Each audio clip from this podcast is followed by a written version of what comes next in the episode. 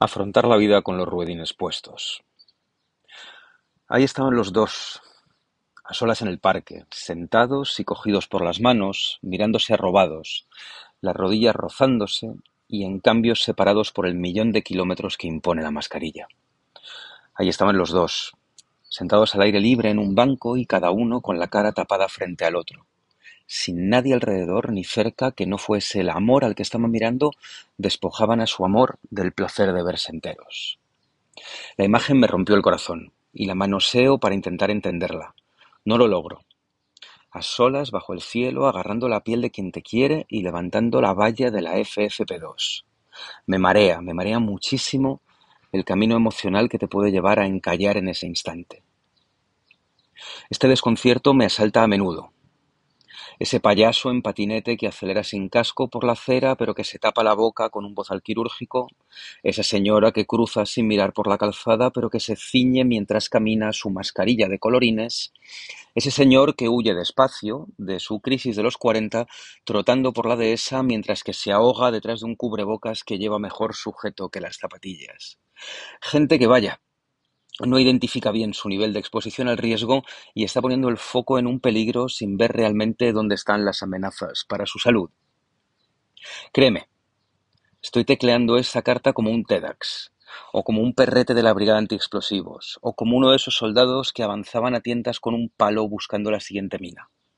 Asumo que alguien se nos va a enfadar con estas líneas y vamos a tener que fijarnos en sus ojos porque como lleva media cara tapada, no va a haber forma de identificar bien su mueca de disgusto con mi tono de hoy.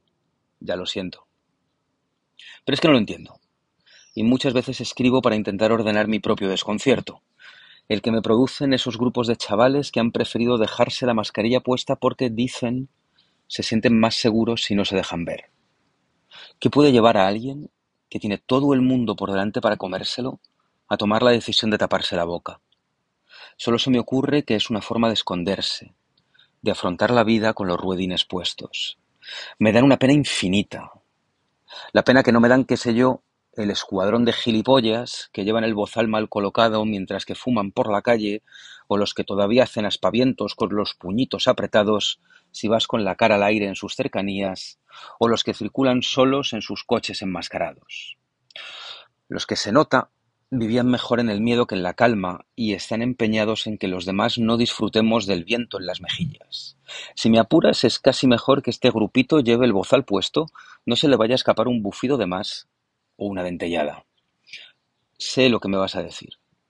Van con mascarilla los positivos paseantes, la gente de riesgo y los que salen del metro o entran al hospital. Que sí, que lo sé. Pero tú y yo sabemos que hay más. Que algunos lo hacen porque no son capaces de quitarse el susto del cuerpo, otros porque buscan tener en su empeño en el drama, y alguno habrá, qué sé yo, que añora el poder secundario que le otorgaba a la Power Balance como detector de idiotas. El buen cuerpo que dejan los kioscos. Hay dos cosas por las que vamos a volver a parque. Una se muerde, la otra se pisa. Los que vivimos en el norte de la ciudad no tenemos muchas opciones de café bien hecho, así que solo por eso podríamos ya celebrar la apertura de este nuevo chaflán junto al parque de Berlín. Parque. Pero además aquí pasa una cosa. El suelo del local es de los mismos adoquines que la acera y eso, junto con los enormes portones abiertos, da la sensación de que el local es uno de esos antiguos kioscos de los parques madrileños en los que nunca estabas del todo ni dentro ni fuera. Corre la brisa, las mesas arrancan junto a la cafetera y acaban en la calle, y la luz entra y sale como la mirada entre sorbos. Y hay algo que morder además. A mí me encanta el rollo de chocolate de pum pum, no me encanta, en cambio, llegar hasta allí. Pues adivina, parque rima con pum pum. Mismo obrador, así que mismos rollos rellenos, jugosísimos, mismos croissant con sombrero y esos palos dulces que te dejan los dedos pegajoso. Todo lo bueno de este horno y ninguna de las desventajas. Los vecinos del norte estamos de enhorabuena.